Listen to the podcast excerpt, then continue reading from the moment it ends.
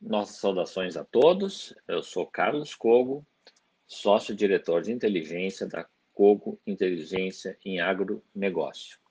O mercado de arroz vai chegando ao final do ano é, com uma redução gradual das cotações pagas aos produtores.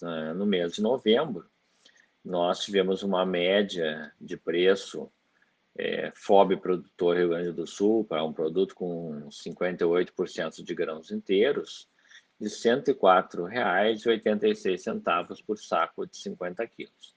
Nesta penúltima semana de dezembro, a média já se aproxima da casa dos 90 reais, uma média de R$ 90,64, e é o que devemos esperar daqui pela frente. Uma gradual é, retrocesso das cotações, um gradual recuo dos preços nas próximas semanas, o que é tradicional de final de ano, em função da, do desaquecimento da demanda por parte dos atacadistas e dos varejistas também, e também, evidentemente, pela aproximação da colheita da safra 2020-2021 no âmbito do Mercosul.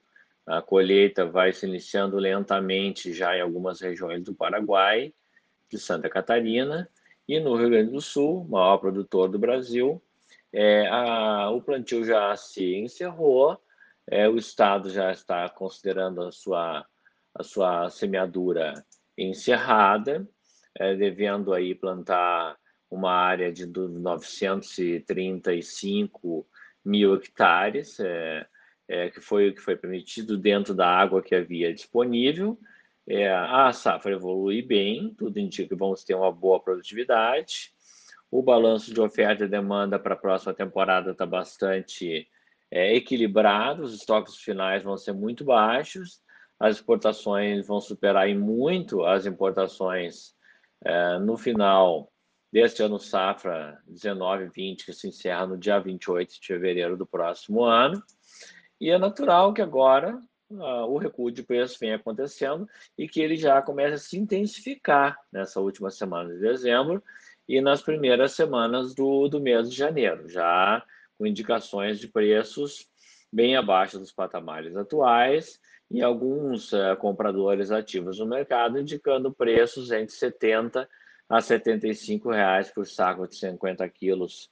Fora produtor do Rio Grande do Sul para recebimentos nos meses de é, fevereiro e março de 2021. O varejo tem comprado só o necessário para repor estoques, pois enxerga essa queda de preço é, da matéria-prima, do arroz em casca, que obviamente vai sendo transferida para os preços do arroz beneficiado também.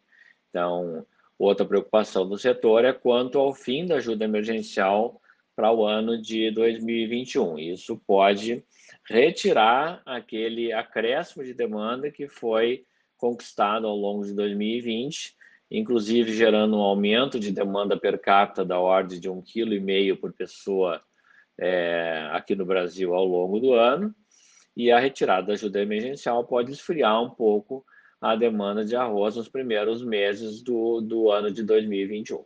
Então, daqui para frente, vamos ter que observar o mercado, mas é natural que se espere agora com a colheita realmente uma pressão de baixa é, nas próximas semanas, com quedas graduais, agora sim de forma mais intensa nas próximas semanas. Lembrando que essa é uma parceria entre a Corteva AgriScience em arroz e a Cogo Inteligência em agronegócio.